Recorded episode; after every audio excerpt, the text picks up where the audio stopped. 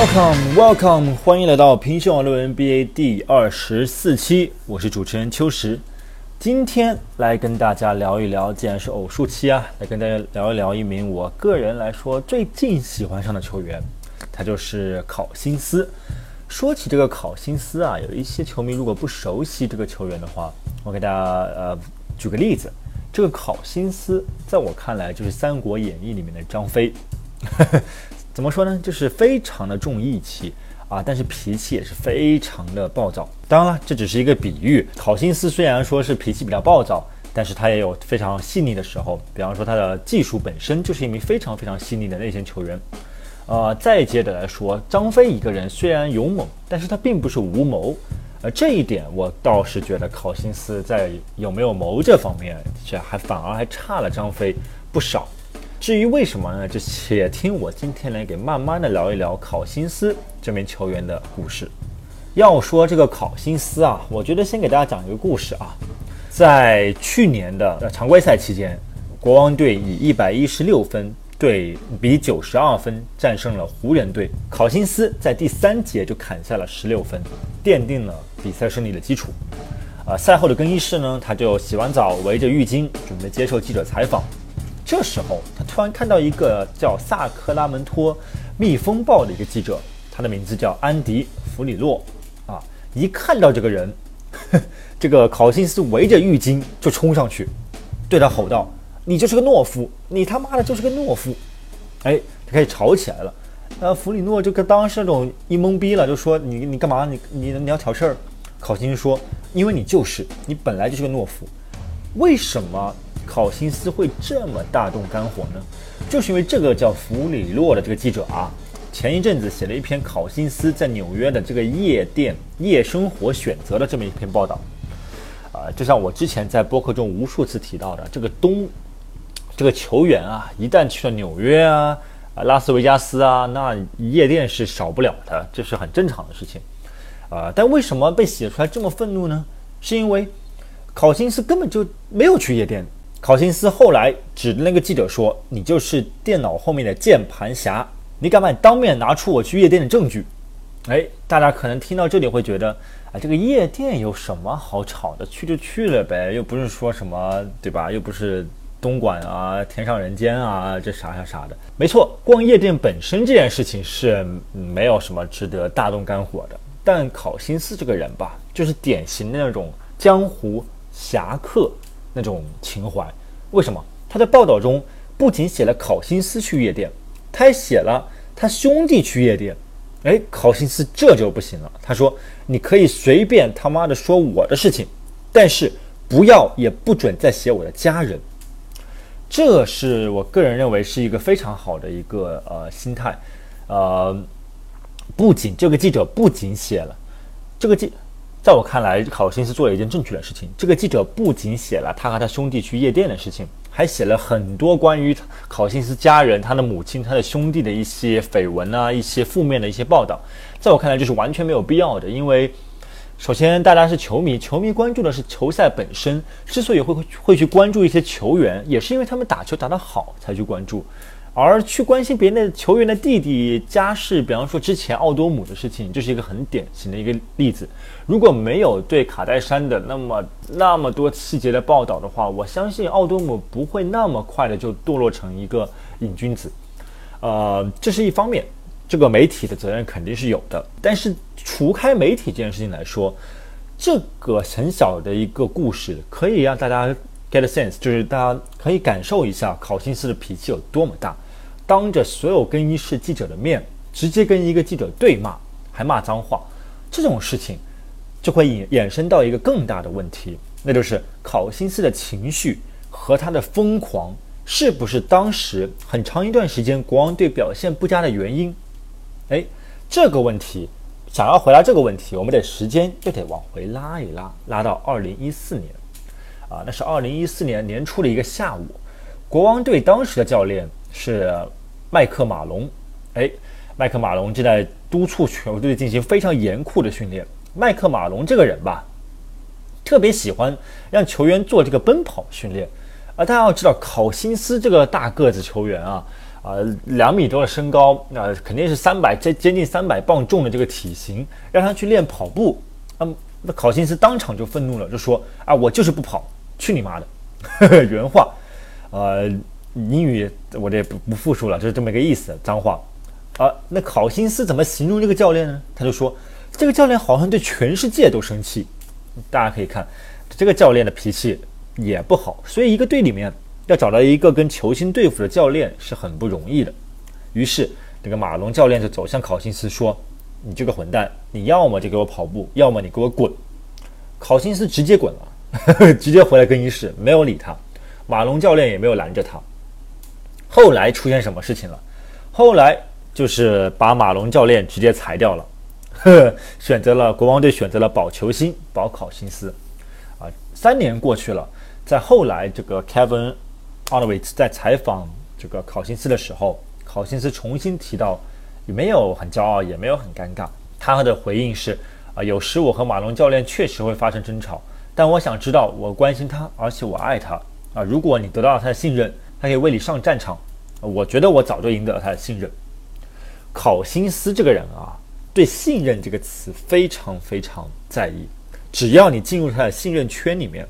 哎，你看待他的方式就会有天壤之别，这一点跟江湖侠客又非常一样。江湖侠客就是我们两个第见了第一面不投机，打一顿没问题，只要我们坐下来喝酒的时候投机了，既往不咎，你我还是兄弟。所以说，国王队那一年其实良好开打出一个非常好的开局，九胜六负啊。考辛斯拿到职业生涯的新高篮板、新高得分，正负值高达正十四分，结果。不知道怎么回事，国王队就选择了把马龙教练辞退，科宾教练上任。这是这是特别奇怪的，就是说，大家后大家在这篇报道出来之前，大家都以为是因为是马龙教练和考辛斯的矛盾一直延续下去，所以说马龙教练被管理层踢出球队。但是三年以后再读今天这篇报道，考辛斯的意思是说，我很喜欢马龙教练，我们虽然有过很激烈的争吵。但是我还是很喜欢他，哎，所以说为什么赶走马龙教练呢？这话说，当时这个国王队啊，这个管理层实在是太操蛋了，水平极其低下。他选了个科宾教练，为什么？是因为他们觉得这个助理教练值得扶持，哎，有点中央亲定的意思。所以说，呃，几周过去了，这个马龙教练下课以后，这这一篇有爆料说，好心思在科宾教练的这个视频观看。课堂上，啊，就直接站起来对着科宾教练吼：“你怎么不给其他队友看他们的犯错集锦？”你看，一支球队想要进步，教练不能怂。这个时候，科宾教练就很怂，他连忙解释道：“说啊，这个我看视频不是说某某一个人防守不好，而是说球队整体防守不好。”其他人没有一个人说话的，考辛斯扭头直接离开了更衣室。啊，所以说后来。考辛斯接受采访时，又谈了他跟这个科宾教练的关系。考辛斯说：“我跟科宾教练之间没有矛盾，只是他是一个好人，在坏的时间被放在了错误的地方。”大家听听这句话，是不是有点像张飞的意味就出来了？你说考辛斯傻吗？不傻，他不仅不傻，还非常有文化。这句话能说出来，一个好人在坏的时间被放在了错误的地方，一举。两得一石三鸟，怎么说？第一石啊，第一鸟就是给了这个科宾教练好人卡，说他是一个好人。第二石，第二鸟给了这个坏的时间，什么意思？就是说你不能够在辞退马龙教练的时候把他扶持上来，也就是说你不应该辞退马龙教练。第三石，第三鸟错误的地方说的就是个国王队了，所以说。再回首到上个赛季，大家考辛斯去了这个鹈鹕队，大家很多人会问为什么去鹈鹕队，为什么他要离开国王队？读了这篇文章，读到现在，听我讲到现在，大家心里面就自然而然明白了。坏的时间、错误的地方，说的都是国王队的管理层。错误的地方更加可怕，说明他觉得萨克拉门托这个球队已经不是他应该待的地方了。如果故事只听到这儿，还没有上升到。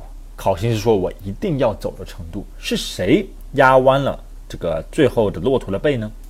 就是这个卡尔教练。大家知道卡尔教练这个性格吧，就是有马龙教练的暴脾气，却没有马龙教练的真诚。啊，卡尔教练这个人真的在我看来是 NBA 的教练团体里面比较差的一名，人品比较差的一个人。虽然说他是也是患癌症啊，各方面，呃，怎么说呢？在我看来是，呃，一报还一报吧。在我看来，在他自己的新书里面，在卡尔教练的新书里面，就把全联盟每一个人，几乎就没一个好人，全骂了一顿。哎，这骂人倒没关系，你不能够披露一些私事儿。那卡尔教练把联盟里面的很多这些啊，只属于两人对话之间的别人给他的信任，全都公诸于众。而这个坏处在哪呢？首先，你公诸于众了，别人轻易的就一个辟谣给他否了。第二个，就算是真的，你这个卡尔教练以后在联盟中也绝对不会有朋友了。所以说，这么一个教练碰上了考辛斯这么一个真诚，这么一个啊，内心非常呃。暴躁，但是非常非常重情义的这么一个人，那就完蛋了。所以说，这是为什么啊？压这个，这是为什么卡尔教练成了压弯骆驼的最后一根稻草。讲了这么多啊，主要就是给大家梳理一下、树立这个考辛斯的整个人设，用流行点的话来说。但是其实我们可能都不了解考辛斯，他本质上是个非常内向的人。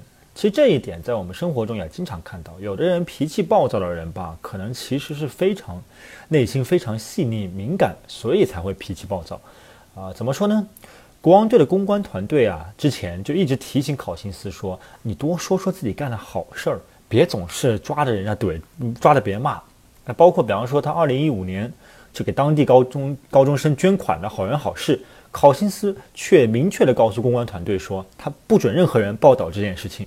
同样的事情发生在二零一三年，考辛斯续约时，当时的公关公关团队就找到考辛斯，就说：“哎呀，你这件事情真的要说。”于是考辛斯就站起来，懒洋洋地对着在场的媒体说：“他决定捐赠一百万美元给萨克拉门托市的家庭和社区。”后来就有记者问他说：“考辛斯，你为什么这么不想去宣扬自己的慈善行为？”考辛斯说什么？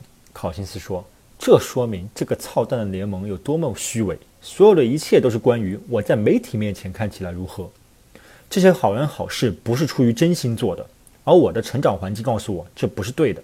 如果我走到街上帮助了别人，然后我转头说：“哎，你帮我拍下来整个过程，我妈妈会踢我屁股的。”考辛斯这么说道。所以综合以上的几个小故事，大家基本上可以对考辛斯这个球员啊建立这么一个清晰的认识。那讲了那么多国王队的故事，很明显，大家都知道考辛斯现在已经不是国王队的球员了，他是鹈鹕队的一名球员。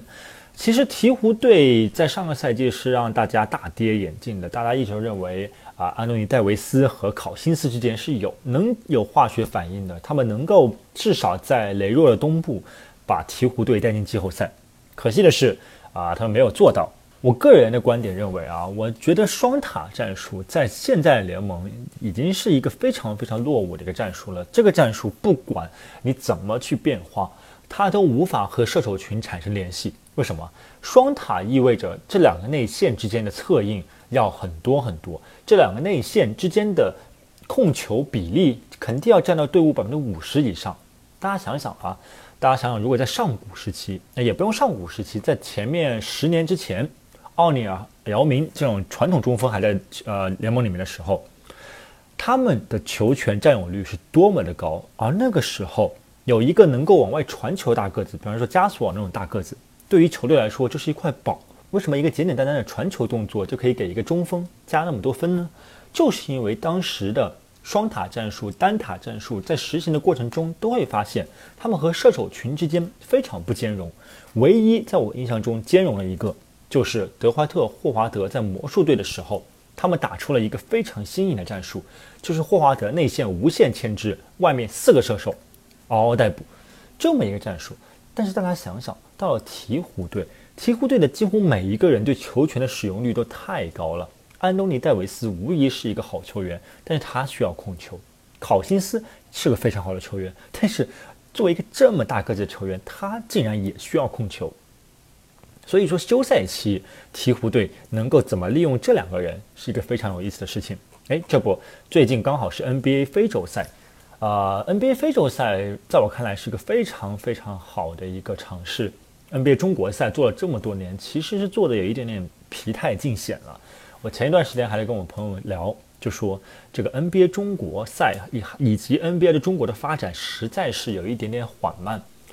搞了这么多年了，就一个主题 NBA 中国赛，搞来搞去只有这一个形式。其实，在我看来，NBA 大有突破的机会，大有像。我觉得很简单，比方说建立友好城市，比方说和 CBA 的球队之间 CBA 联盟能够产生某种互动，这都是非常好的。但是 NBA 都没有去尝试，相反，他们在非洲呢能够更好融入，因为大多数的球员，很多球员像奥拉迪波这样子啊，所以说整个非洲大陆是不缺好的 NBA 球员的。这一点也让 NBA 呃非洲赛在非洲的举办其实非常非常成功。而这一次考辛斯也成呃也前往了非洲进行这场比赛。啊，在这之前，就有记者采访他说：“啊，你到底你觉得下个赛季会是怎么样？”考辛斯在回答这个问题之前，他先回答了，还没有放过国王队。所以说，考辛斯就像我们所说的侠客精神嘛，那锱铢必报嘛。所以说，他告诉那个记者说：“哎，先别急着聊鹈鹕队，我们先再聊聊国王队。”他说他对国王队的总经理那个迪瓦克啊非常失望，啊，对国王队老板也非常失望，啊，而且他说。我很想念国王队那个社区，我很想念那里的人民，我很想念，我很想念那里的球迷，就这么事。我只想念这三件事情。关于那个球队的一切，他一点都不想念。好，这算是又喷完了国王队，才回过头来说，现在这个呃，在鹈鹕队他有怎么样一种展望？其实考辛斯透露一点很有意思的事情，就是他这样子的全面的球员，呃，这个完全可以统治内线的球员，他也不得不提速。减重，哎，记者就问说啊，你现在多重？面对这个敏感的问题，考辛斯当然是有所规避。他说我不知道，我真的不知道。你你大家想想，他怎么可能不知道自己多重呢？职业球员肯定每天上称。考辛斯说，他觉得自己脚步变轻了，而且最关键的是，每天早上起来，他身体上的那种疼痛都随之消失了啊。这当然减重是一件好事情。啊，减重对身体的负担当然是小了很多。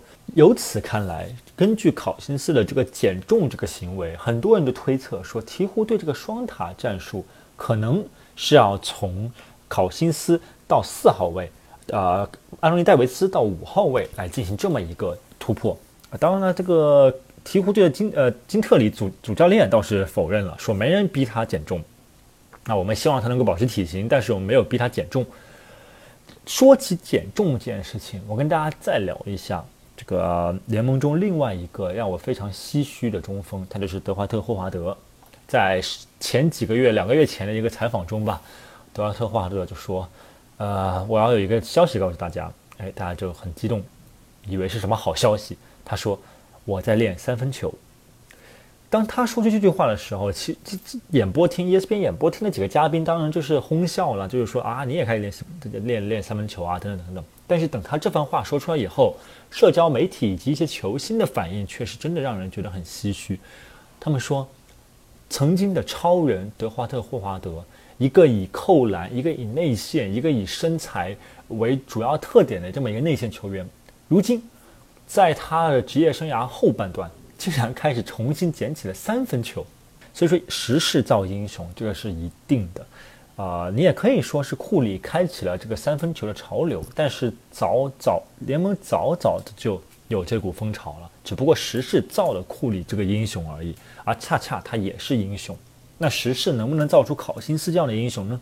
这个时势是造不出来的，所以我个人对鹈鹕队的双塔战术是非常非常悲观的，如果有朝一日。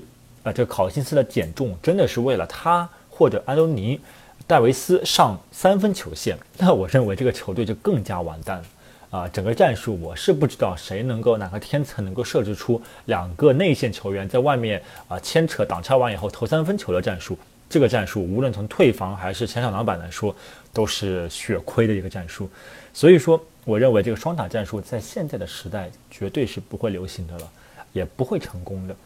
从这个角度来说啊，就算鹈鹕队续签了他的这个双能卫，浩呃 Holiday 霍勒迪啊，五年一点二五亿也是毫无作用的。而且他们还签了一个 Roger Londo 这个朗多，一年三百三十万的这个合同啊，在我看来更是一个非常啊愚蠢的一个举措。因为考辛斯这种球员吧，虽然说是表面上他经常跟大家说说朗多就是他的小弟，他的好朋友，但是我觉得啊两个人的关系在新的赛季一定会出现裂缝。这两个人呢都是刺头啊，在鹈鹕队这样子的双塔战术下，朗多这种球员更是毫无作用。双塔战术说白了啊，听起来像是那么回事儿。我在我看来，双塔战术就是二人转，整个战术战术之僵硬是其他战术中很少见的。这个战术一旦确定了双塔的战术地位是平等的，那其他三个球员就不用不用打球了，他们的主动性啊、机动性啊，还有他们能动性都会下降。从这一点来看，我觉得双塔战术是必然会失败的。好，分析这么多啊，主要是给大家介绍一下考辛斯这个球员，顺便给大家聊一聊。鹈鹕队以及我对双塔战术的了解。